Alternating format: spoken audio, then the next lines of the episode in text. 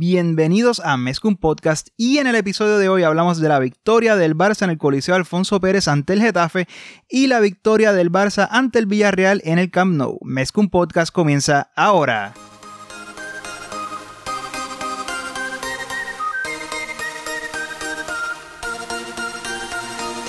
Kevin Roland, contigo empezó todo.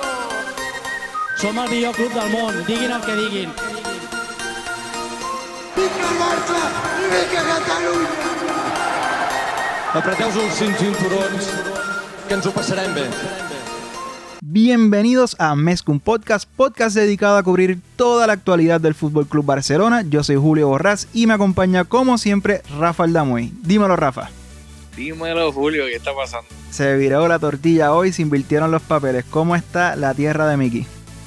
Eh, la tierra de Mickey está hecho, no te voy a mentir, acá he estado pasando varios días, como nos vimos el hace unos días en Tampa, por fin, yo diría que casi ya cuatro años, si no me equivoco, Más o y menos. pues acá disfrutando, aunque hoy, hoy te voy a hacer, hoy no voy a ningún parque de Disney, estoy contento porque en verdad he ido los últimos dos días y yo no sé si es que ya me he acostumbrado al clima de Connecticut, pero este está demasiado caluroso para mí.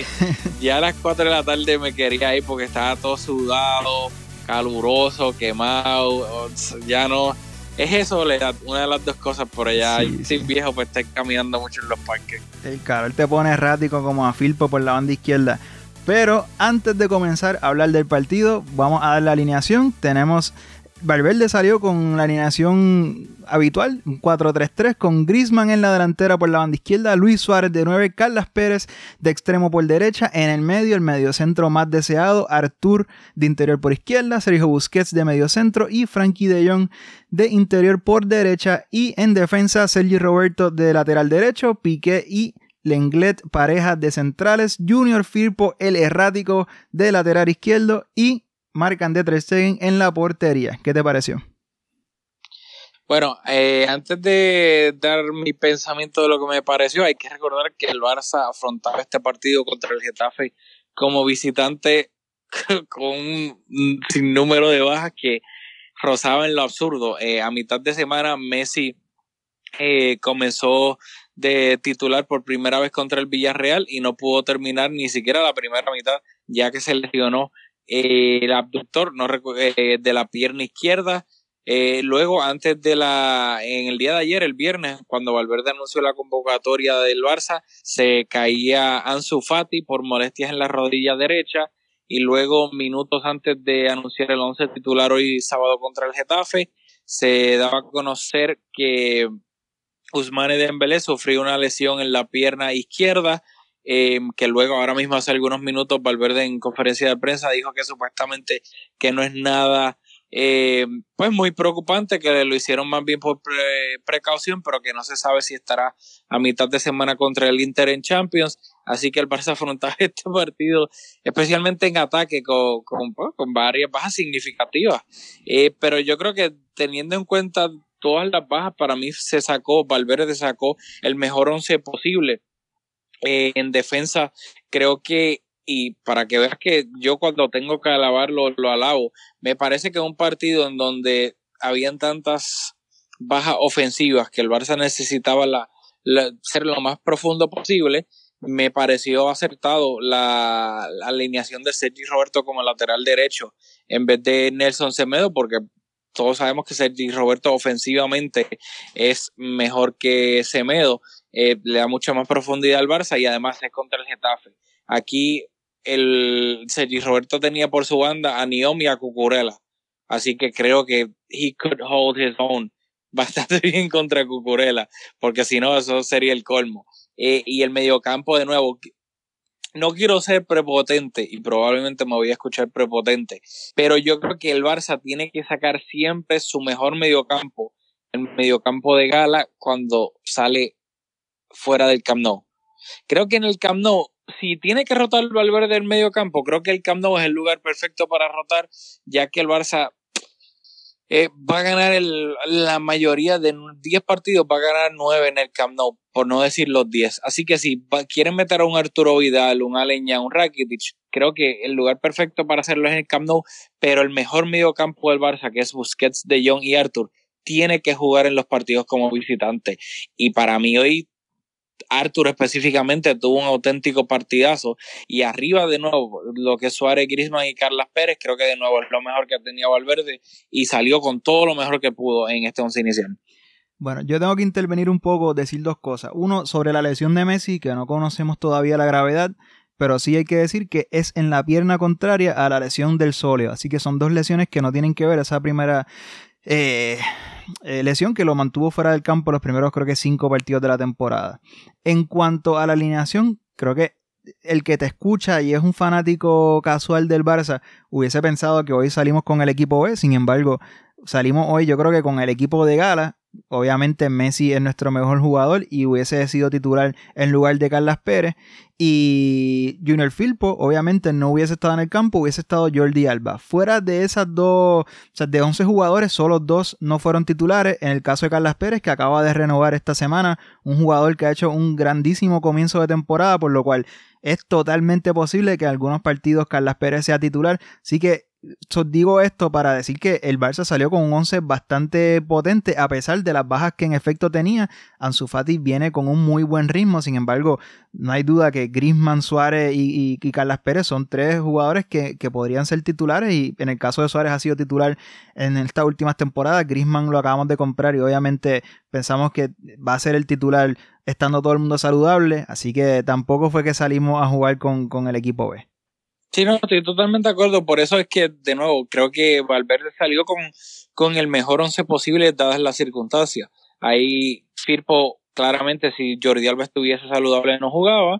Y, y Carlas Pérez, probablemente si Messi estuviese saludable, no iba a jugar tampoco. Pero todos los demás eran los que iban a jugar sí o sí. Y en la única duda hubiese sido Semedo, Sergi Roberto, pero creo que analizó bien, sabiendo que no, no teniendo a Messi, no teniendo a Dembele, no teniendo a Ansu necesitaba bastante ofensiva, que es lo que el, Barça. Usualmente el Barça tiene ofensiva de sobra y donde eh, flaquea un poco en la defensiva para esta temporada en lo que llevábamos, había flaqueado especialmente como visitante, tanto en defensa como en ofensiva, y creo que fue pues, bastante acertado que entrara Sergi Roberto por Semedo. Bueno, pues habiendo establecido que ¿verdad? estamos de acuerdo con, el, con los jugadores que sacó Valverde al campo, no hicimos reunión de preproducción porque estamos un poco de vacaciones. Bueno, tú eh, estás de vacaciones, así que no tuvimos tiempo y, el juego se acabó hace alguna media hora. Pero yo creo que sería chévere analizarlo en primero analizar la primera mitad y luego la segunda, y porque me pareció que las dos mitades fueron totalmente diferentes una de la otra ¿Qué te pareció la primera mitad? ¿Algo que quieras resaltar? ¿Algún jugador que te gustó? ¿Algún jugador que no te gustó? ¿Qué viste? Sí, yo estoy de acuerdo de que fueron dos partidos diferentes. En la primera mitad, para mí, no sé si a ti te dio esa sensación, pero para mí la primera mitad fue un partido de ida y vuelta, que ambos equipos daban sensación de peligro. Me sorprendió que el Getafe entrara en ese juego de ida y vuelta.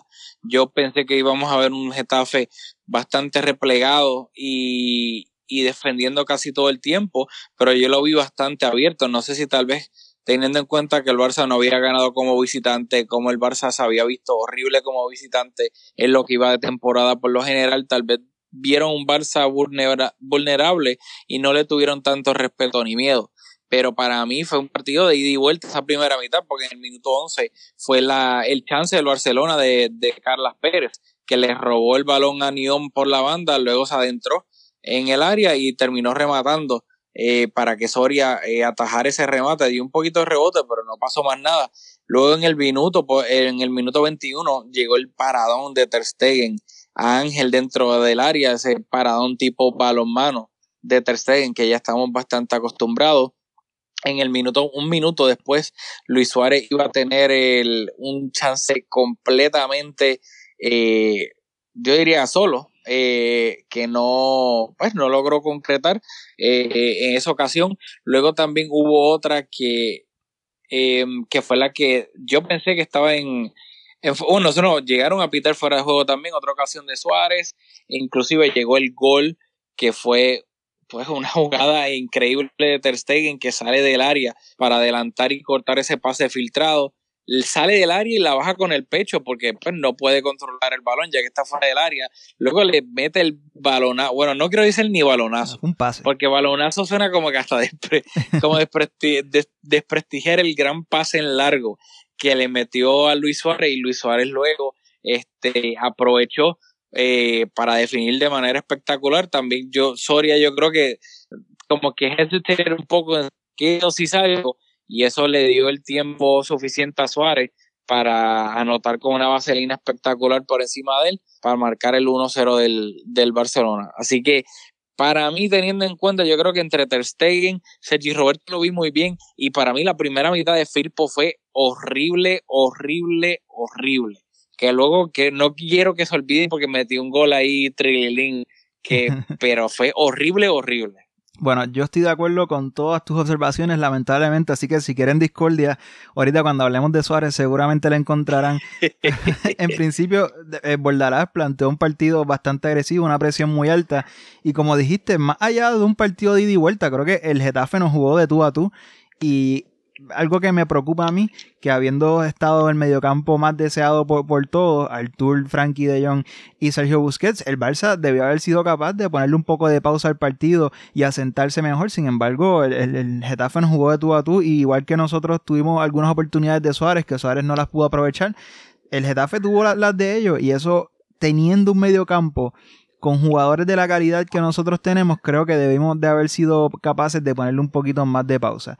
Lo de Junior Filpo, preocupante, porque como me escribiste, los fallos no eran asuntos de, de, que el año pasado jugaba de carrilero y ahora está un poco más con responsabilidades más defensivas. No tiene que ver nada con su posicionamiento en el campo, ni con su asociación, ni con su integración o adaptación al Barça. No tiene nada que ver con eso. Eran asuntos técnicos, de pases sencillos que no los lograba conectar, de, de asuntos técnicos del futbolista que si no tiene el nivel para ejecutar esas acciones, pues luego asociarte y hacer todas las demás cosas que hay que hacer en el campo, pues se te hacen imposibles. Así que eso preocupa un poco. Lo de Artur fue un escándalo. Yo eh, para mí, Artur ha sido una montaña rusa de ilusión ante lo, que vimos de él antes de llegar al Barça. Me encantaba cuando llegó un poco muy pasivo en su posesión, demasiado conservador. Y luego esta temporada lo que estamos viendo de Artur y particularmente en este partido, cada vez que recibía el balón se giraba y estaba jugando súper vertical, ya sea conduciendo, desprendiéndose del balón rápido, pero siempre bien vertical. Creo que de los tres del medio fue el jugador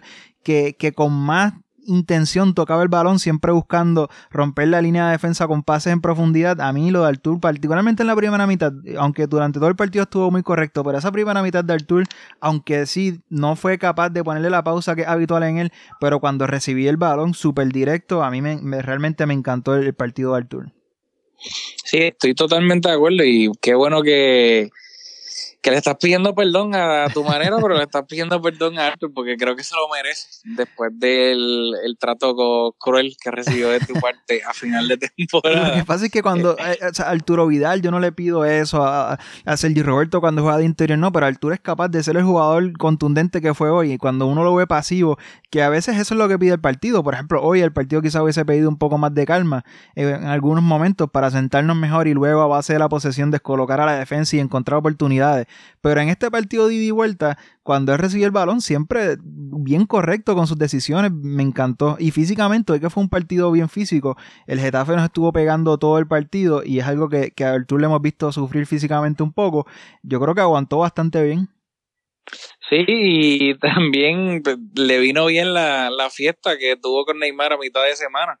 eh, que hay que recordar que Neymar estuvo en Barcelona, eh, pues por la demanda que tiene puesta entre él y el Barcelona por ese signing bonus que el Barça no le quiso pagar luego de que se fue el Paris Saint Germain y salió una foto donde salía Arthur con, pues, con Neymar porque son amigos.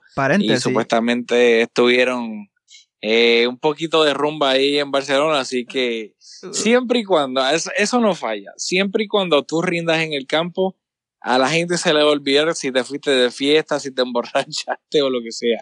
Eso fue lo que pasó durante los primeros años de Ronaldinho.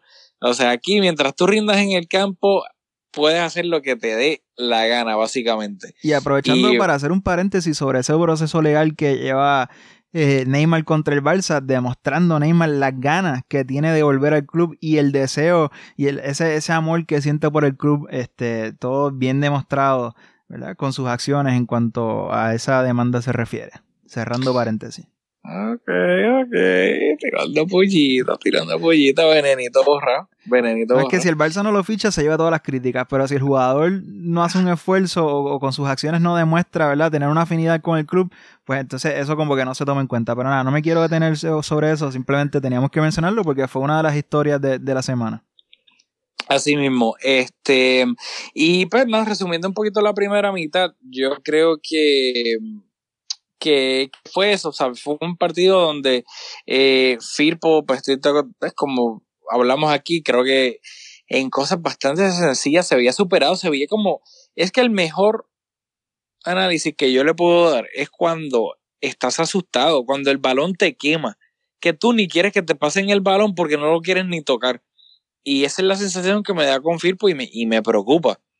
Esperemos que pues me termine callando la boca eventualmente, pero me preocupa mucho. Eh, dicho eso, pues el Barcelona ya la, la segunda mitad eh, la empezaba ganando 0-1 gracias a ese gol de, de Suárez. Y ahora te voy a yo a ceder la palabra a ti. Hay, a- háblame de la segunda mitad. ¿Qué tuviste diferente a diferencia de la primera? Y entonces yo te voy a decir si estoy de acuerdo contigo. ¿No? Bueno, pues yo no, no tengo la respuesta, pero sí, evidentemente hubo un cambio considerable. El, el Getafe no, esperó bastante atrás, retrasó su presión bastante y eso permitió que el Barça asumiera el partido de una manera totalmente diferente. Por ejemplo, lo podemos ver con, con el posicionamiento de Filpo, que en la segunda mitad no se vio tan mal porque estaba mucho más adelantado en su posición y jugando más cerca de la zona de ataque, pues se le da bastante mejor sin, sin responsabilidades defensivas y el Barça pisó mucho más campo del Getafe del que había pisado en la primera mitad. No sé nuevamente si fue un, un- un asunto táctico o si fue por mero desgaste, porque el- como, como hablamos, esa primera mitad fue ida y vuelta, que ambos equipos sufrieron un desgaste físico considerable.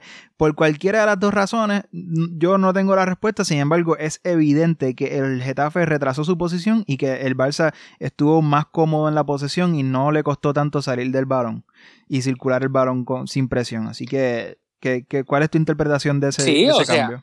Estoy, estoy de acuerdo porque así fue que llegó el gol de el gol, el gol, el gol de Firpo, que hay la L y la R. Así fue que llegó, fue una jugada que el Barça eh, estaba elaborando por el sector derecho entre Griezmann y Carlas Pérez, que luego encontró a Sergi Roberto y que muy bien se combina con eh, em, Dios mío, no, no, perdón. La, la combinación empezó con, con Griezmann y. Ay, Dios mío, no recuerdo ni con quién Griezmann se Sergi combinó. Roberto encaró hacia el medio. A los- Exacto, a pero inclusive marcas. antes de eso, antes de haber hecho eso, Griezmann y no recuerdo quién se habían combinado un poco. Luego el balón le llegó a Sergi Roberto que encaró hacia el medio para eh, pasarle el balón a, a Carlas Pérez, que de nuevo, algo que me encanta. A la que Carlas Pérez tiene un chance de rematar, si está cerca del área, saca un riflazo. Y eso fue lo que hizo. Estaba en el borde del área, se giró, tuvo espacio para sacar un remate fuerte, fuerte, fuerte, que eh, para mí, a mí me encantan esos remates porque tal vez no entran, pero el portero no se siente cómodo de atrapar el balón, simplemente tiene que despejarlo y muchas veces da un rebote mal. Y eso fue lo que pasó, dio rebote Soria y ahí estaba Firpo para marcar con la pierna derecha, entre comillas, a puerta vacía, el, lo que suponía el 0-2 para el Barcelona. Eh, no sé si me tienes que decir algo de este gol de Firpo, pero para mí, rapidito, esto fue lo que mejor ejemplifica lo que estabas diciendo de cómo empezó la segunda mitad. Este gol llegó un ataque en estático, el Getafe completamente en su campo y luego el Barça moviendo el balón, moviendo el balón hasta que logró pues eh, llegar a este gol. Sí, lo de Carlas Pérez, el, el gol fue de él, o sea, Junior Firpo es el que estadísticamente se va a llevar el crédito, pero es una jugada, como, como dijiste, varias combinaciones, pero Carlas Pérez haciendo lo correcto y lo que se espera de un jugador en su posición, que cuando, o sea, un portero de primera división debió haber sido capaz de, de, ata- de atajar ese balón y haber retenido el balón. Sin embargo, tú no puedes asumir eso y si tú estás en una posición de rematar, tú siempre tienes que tratar de probar al arquero y obligarlo a, atajar el balón o a, o equivocarse. Y en este caso, pues Soria no fue capaz de retener el balón y pues el premio fue que el Barça terminó anotando un gol, pero Carlas Pérez con agresividad, con, con iniciativa. Si tienes la oportunidad de pegarle, pégale lo más fuerte que pueda y obliga al portero a atraparla o a equivocarse. Y vamos a aprovechar para hablar del partido de Carlos Pérez, que fue, particularmente en la primera mitad, fue un, una válvula de oxígeno para el Barça, el único jugador capaz de, ofrecerle profundidad, siempre buscando recibir el balón al espacio a las espaldas de la defensa, eh, en labores defensivas bien solidarios, siempre haciendo la jugada correcta. En algunas eh, ocasiones tuvo oportunidades de centrar, creo que no habían jugadores desmarcados en esa jugada, o sea que no podemos decir que se equivocó, pero siempre buscó el centro, siempre ofreciéndose. Yo creo que el partido de Carlas Pérez, eh, aunque estadísticamente no se ve, pero, pero ciertamente fue particularmente esa primera mitad, de lo más positivo del Barça en ataque. Totalmente de acuerdo. O sea, a mí me encanta, pero me encanta Carlas Pérez y espero que. Ah, que by the way, Carlas Pérez este, extendió su contrato con el Barça a mitad de semana, lo anunciaron eh, pues en las cuentas de pues, las redes sociales por dos años más. Así que creo, me encanta, me encanta Carlas Pérez porque creo que es un excelente squad player. O sea, cuando no está Messi, cuando no está Ansu cuando no está Dembele, no desentona. Al revés, aporta muchísimo, como, quien, como bien dice, una válvula de, escape. Es rapidísimo, eh, aporta sacrificio defensivo, es bueno asociándose, eh, no tiene no tiene remorse, o sea, cuando tiene que rematar y está ahí, olvídate, remata sin pena alguna. Me encanta Carlas Pérez y, y, me encanta que le estemos dando crédito también porque hubo otra jugada final de la primera mitad que se me olvidó que por poco termina un gol de Fares, que de nuevo es una jugada de Carlas Pérez por la banda derecha. antes de que siga, esa jugada los dos salieron al mismo tiempo. Y los dos con intención de recibir el balón. Y cuando Suárez miró el arranque de Carlos Pérez, dijo, Ana, yo no voy, córrela tú. y bueno, pues terminó funcionando porque al Suárez obviamente darse cuenta que ni él iba a llegar al balón, pues se quedó atrás y entonces pudo recibir el pase hacia atrás de Carlos Pérez y, y Suárez de primera remató al primer palo que o sea, no es que por poco, porque no, no dio en el palo el remate, pero fue un, un remate bastante cercano a la portería con peligro. Así que de nuevo, Carlas Pérez para mí me recuerda muchísimo, muchísimo a ese Pedrito que salió en la temporada eh, 2009-2010, eh, quitándole el puesto a Thierry Henry. Y me encanta, me encanta Carlas Pérez. Bueno, ¿quieres hablar de Frankie? Quiero, tengo algunas observaciones de él.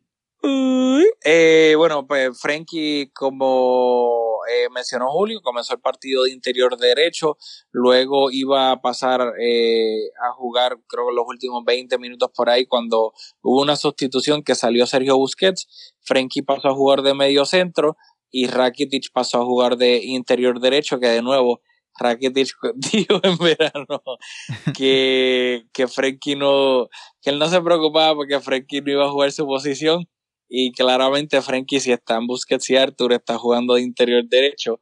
Así que pues ese es un poquito de, de karma, diría yo.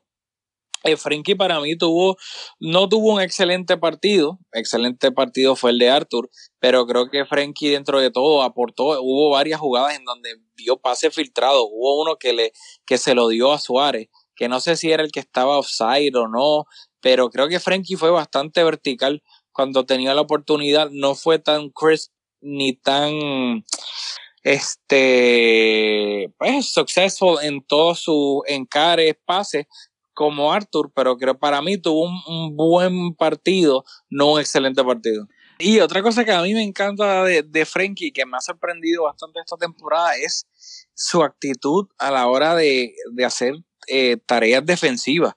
O sea, mete el cuerpo, mete el pie y no lo hace de una manera burro, sino que lo hace bien con toda la intención del mundo y, y juega duro. Eh, a mí me encanta en verdad el, el, trabajo entre comillas sucio y defensivo que, que hace Frenkie, así que algo que en verdad le tengo que, que dar este, sus respectivos elogios porque no necesariamente es algo que los jugadores ofensivos con un talento pues, increíble como él tiene tienden a hacer por lo general. Y rápido, sé que estamos hablando de Frankie, pero que no quiero que se me olvide. Arthur, según Fermín Suárez en Twitter, 14 de 16 en balones divididos. O sea, 14, ganó 14 de 16 balones divididos Arthur. 44 pases, 23 hacia adelante, 11 hacia atrás, 10 en horizontal. 5 de 5 en regates y 11 recuperaciones.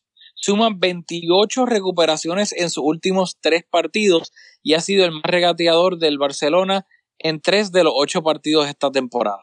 Es lo que estamos hablando, que hoy evidentemente físicamente vimos un Artur que se le dio mucho más fácil eh, asumir el partido físicamente que, en partidos anteriores. En cuanto a los regates, que es algo que yo resalté al principio, que estuvo bastante, con bastante iniciativa encarando a, los rivales. Eh, pero luego dije que, que Frankie de Jong es el jugador que más tiene esa habilidad de encarar. Y es que la diferencia es que esos regates de altura eran en nuestro propio campo. Cuando recibió el balón se giraba, encaraba y luego hacía ese pase vertical. Lo que me refería es que Frankie es capaz de hacer eso más cercano del área rival.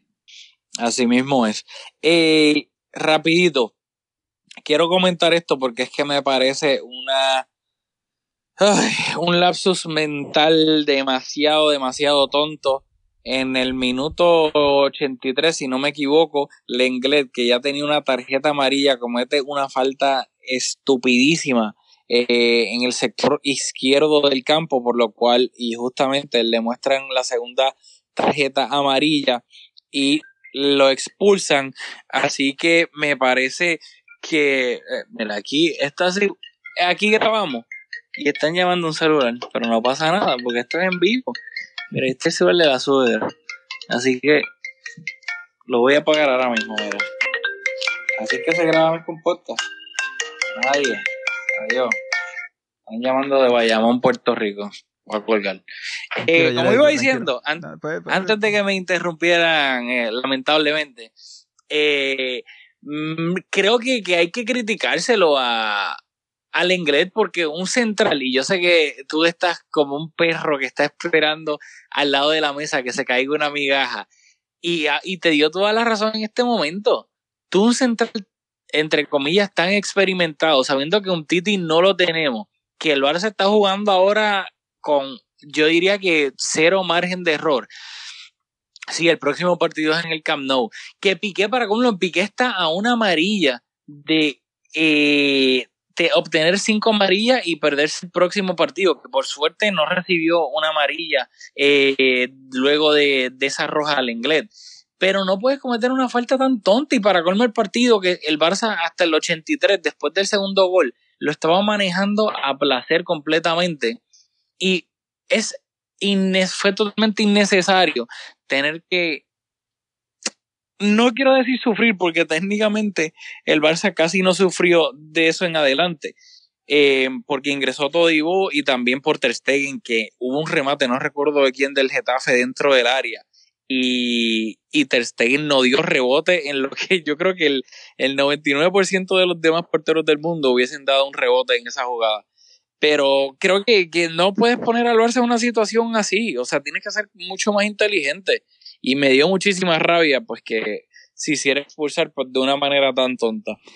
Bueno, pues a mí no me molestó tanto la, roja porque creo que bueno, la doble amarilla que, que terminó con la expulsión del inglés porque el Getafe pegó tanto y tanto y tanto que mi, mi enfado se dirigió más hacia el árbitro que yo no puedo creer que de todas las veces que, por ejemplo, Ángel, que estuvo dando faltas todo el partido, y así un montón de jugadores del Getafe. Que el jugador que saliera expulsado fuera el inglés, yo creo que, eso me enfadó más que, la acción concreta del jugador de nosotros. Así que mi rabia en ese momento se trasladó hacia el árbitro y, no he reflexionado sobre eso, pero ¿verdad? Y creo que existe una buena exposición en cuanto a que estamos finitos en esa, en esa posición de, de central y, y debió haber sido un poco más cauteloso. Quiero aprovechar para hablar de Luis Suárez y de Grisman. Que no es casualidad que ya estamos por cerrar este episodio y todavía creo que no hemos mencionado a Grisman, si lo hemos hecho, lo hemos hecho de manera pasajera. En la segunda mitad, ya con un poco más de balón, controlando el partido, el jugador que retrasó su posición para darle salida al balón y abrir hacia las bandas y tratar de circular el balón un poco fue Luis Suárez. Yo creo que Hemos hablado de Carlas Pérez, de cómo fue capaz de estirar al equipo por la banda, de Luis Suárez, que sin duda fue el jugador que se hizo referencia en el, en el, ataque. Griezmann no fue capaz de hacer hoy ninguna de las dos cosas jugando por banda. Cuando el partido pedía un poquito más de participación en el medio, recibiendo entre líneas, no fue capaz de hacerlo. fue bien solidario en labores defensivas, estuvo trabajando un montón, pero Griezmann no llegó para trabajar en, la, en la defensa.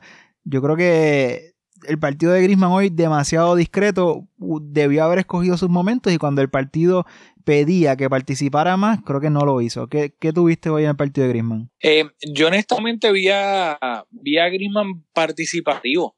O sea, en la primera mitad yo lo vi bajando, tocaba, abría hacia la izquierda, se trataba de combinar y sí, verdad, de nuevo, Griezmann se le tiene que exigir muchísimo más pero especialmente los partidos como visitantes era algo que yo le había criticado, que lo mínimo que tú puedes hacer es tratar de darle juego al Barça, ofrecerte como opción, eh, pues tocar, abrir, combinarte, etcétera. Y yo de verdad lo vi en la primera mitad. Así que yo, pues eso hasta cierto punto, pues me, tengo que decir, pues me gustó, porque si lo he criticado en juegos anteriores como visitante, donde no lo ha hecho, y pienso que es parte de su responsabilidad, pues en este tengo que darle el crédito de que por lo menos hizo lo que lo mínimo que se supone que haga. Em, así que esa es mi opinión en cuanto al partido de Griezmann. Eh, no sé si quieres que hable de Luis Suárez o si tú ibas a empezar a hablar de él, así que tú me vas a saber. No, de Luis Suárez solo quería mencionar eh, que esta semana eh, yo creo que toda la ira del barcelonismo la que quedaba tras ¿verdad? esos ataques a Valverde, pues la cogió Luis Suárez. Y yo creo que de manera injusta. Yo creo que es posible eh, ¿verdad? hablar sobre si en este momento, con el bajo nivel que tiene, que es evidente que no está en su mejor nivel, si merece ser titular. Eh, eso es una conversación legítima. Sin embargo, creo que hay mucha demagogia en este partido. Lo, lo vimos demostrado. Yo creo que Carlas Pérez, eh, Grisman, Ansu Fati, todo, nadie tiene problema con, con, que esos tres jugadores sean titulares. Sin embargo, yo creo que con lo de Ansu Fati, aunque ha anotado creo que dos goles, de lo, que yo creo que lo que nos da es ilusión porque ha estado también bastante fallón, aunque con mucha iniciativa y, que cuando ha entrado ha cambiado los partidos, pero sin embargo las cosas tampoco le han salido tan bien. Lo, lo que es un poco más la ilusión, Grisman ha estado más discreto de lo que hemos esperado de él, Carlas Pérez siempre bien trabajador, pero igual, en, el partido de hoy, el, cuando el partido necesitaba un gol, que el Getafe tenía oportunidades de anotar, que jugando fuera de casa, que venimos sin ritmo, un partido muy importante, sin algunas referencias como Messi, el que consiguió anotar el gol y el que estuvo tirando a puerta, antes de eso había tirado a puerta en dos ocasiones, una se fue contra el portero, quizás debió haberlo hecho mejor, pero siempre intentándolo, fue Luis Suárez y hasta que Luis Suárez no demuestra una caída estrepitosa en, su forma. Es nuestro mejor goleador y tiene que estar. Yo creo que tiene que estar. Podemos debatir sobre si Grisman debería ocupar esa posición, si Ansu Fati, eh, cuando se, los problemas físicos pues le, permitan estar ahí de, de, nueve, quizás pues a lo mejor podría ocupar esa posición. Pero el que dude de Luis Suárez en estos momentos de la temporada no ha venido viendo al Barça en las temporadas anteriores. Mira, hace dos temporadas, en la primera temporada de Valverde, recuerdo el inicio de temporada de Suárez fue un desastre. Y a diferencia de esta temporada, en aquel momento Paco Alcácer estaba en el equipo y tuvo unos partidos muy buenos. Creo que por noviembre o comienzo de diciembre eh, Paco Alcácer se lesionó, pero nosotros recuerdo haberlo hablado aquí sobre si en aquel momento Luis Suárez merecía la titularidad teniendo a Paco Alcácer en, en la plantilla. Ahora no hay un Paco Alcácer, así que yo creo que está más que justificada la titularidad de Luis Suárez y con, ¿verdad? Nuevamente yo reconozco que no está en su mejor estado de forma físicamente. Usualmente empieza las temporadas mal, pero ahora lo veo particularmente mal. O sea, hoy hubo unas jugadas que, que recibía el balón y no hacía ningún intento de irse por velocidad. Así que reconociendo las limitaciones físicas que tiene y su bajo estado de forma, también creo que es un jugador que asume la responsabilidad del equipo y cuando el equipo lo necesita, por lo menos lo intenta y con su calidad es capaz de anotar goles y hasta que Luis Suárez no baje la forma considerablemente más de lo que la tiene ahora por la plantilla, ojo, porque nuevamente si estuviese Paco Alcácer en la plantilla, pues sería un, no-brainer. Pero ante la plantilla que tenemos, yo no tengo ningún problema con que Luis Suárez sea titular ahora mismo. Ok, el problema que yo creo que tiene muchísima gente con Suárez es el mismo problema que tú tuviste la temporada pasada con Arthur, por ejemplo. Que tú y tienes el, listón tan alto para Arthur que mucha gente también lo tiene para Luis Suárez, que es el 9 del Barça. Y pues a veces da rabia el sentido de ver cómo hay jugadas, ya sea porque es un pase filtrado de, qué sé yo, de Griezmann, de Arthur, de Frenkie, de quien sea, o de Messi, que es para que un delantero centro del Barça se vaya completamente solo frente a portería. Y eh, por lo menos en estos momentos, y pues también sabemos que Luis Suárez no es un niño, ya es, pues para, en cuanto a fútbol se refiere, pues ya es un veterano. Ver jugadas que con otro jugador, o sea, con un delantero con velocidad normal, ya yo ni te hablo de un Mbappé, por ejemplo, un Aubameyang, o sea, jugadores rapidísimos, que se irían completamente solo frente a portería y pues da un poco de frustración ver esas jugadas que tú sabes que pudieron haber terminado en, ¿sabes? en una jugada en un one-on-one con, eh, solo, pero que pues ya que Luis Suárez físicamente no es el jugador que era de hace cinco o siete años, pues no terminan en, en ocasiones clarísimas de gol. Y lo otro, y ya estoy personal, lo mío, que a mí, pues a veces me, a veces no mucho, me da rabia ver cuando pierde el balón Luis Suárez en ocasiones tontísimas, tú no estás de acuerdo en eso, pero yo lo que creo, y aquí tengo que, que dársela, es que si te fijas, las ocasiones de gol que Luis Suárez no tuvo que elaborar el nada, el irse del jugador, el tratar de hacer una pared, etcétera. Las, las ocasiones en que él simplemente recibió el balón dentro del área y remató de primera o de segunda, fueron ocasiones de gol o clarísimas o ocasiones de gol pues bastante claras. Y yo creo que eso es lo que tanto Luis Suárez como el Barça, los jugadores, como el entrenador, todo el entorno tiene que saber reconocer y para exprimir el máximo de lo que queda de la carrera de Luis Suárez en el Barça. Luis Suárez como rematador es probablemente top 3 o mejor en el mundo. De eso no hay duda alguna. Por ende, creo que para el beneficio de todos, tiene que ser la manera más inteligente de poder explotar a Luis Suárez de ahora. Porque no podemos pensar que Luis Suárez va a ser el Luis Suárez del Liverpool o el Luis Suárez que empezó la primera temporada con el Barça. Ahora mismo hay que darle el balón a Luis Suárez en, en situaciones donde él pueda sacar máximo provecho, que es su gran repertorio de remate. Creo que los jugadores deben ser lo suficientemente inteligentes y Valverde, Valverde enfocar eso a los jugadores de que de nada sirve darle un balón a Luis Suárez que tenga dos jugadores a su espalda fuera del área porque es muy probable que ese balón el Barça lo vaya a perder. Así que ni, ni, ni pierdan el tiempo. Simplemente buscar a Luis Suárez para finalizar la jugada que si yo creo que si el Barça hace eso, el rendimiento de Luis Suárez va a ser increíble y, lo, y va a beneficiar al Barça. Así que yo creo que esa debe ser la estrategia en este momento de la carrera de Luis Suárez. No sé, o sea, yo, yo pienso, mi, mi, mi, punto aquí es que, mira, la temporada pasada Luis Suárez fue segundo en Pichichi detrás de Messi, eh, metió los mismos goles que Benzema. Y ahora mismo Benzema está haciendo una muy buena temporada y se está llevando todos los elogios. Y, y, mano, en la temporada pasada, hace par de meses, los dos anotaron la misma cantidad de goles. Y yo veo esto como el boxeo. El, campeón, el, el, retador, le tiene que ganar, tiene que ser evidente la victoria para quitarle el, el, título. Y en este caso, en cuanto a la titularidad de Valverde, si lo vemos de de Luis Suárez, si lo vemos de esa manera, ¿quién le va a quitar la posición a Luis Suárez? O sea, si Grisman sigue jugando, que ha jugado bien, que hay un proceso de adaptación, pero Grisman no ha hecho los méritos para quitarle la titularidad a Luis Suárez. Creo que Ansu Fati tampoco y, no, y que no juegue en la misma posición.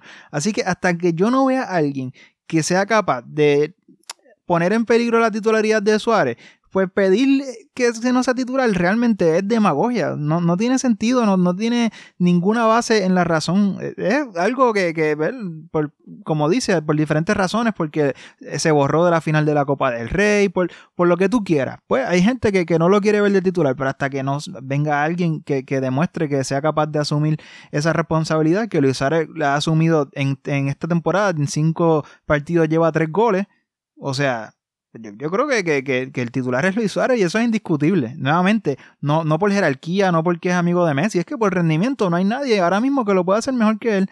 Y eso a lo mejor es preocupante porque reconociendo que Luis Suárez no está en su mejor nivel. O sea, el Barça debería tener otro 9 que sea capaz de retarlo, pero ahora mismo no lo tiene.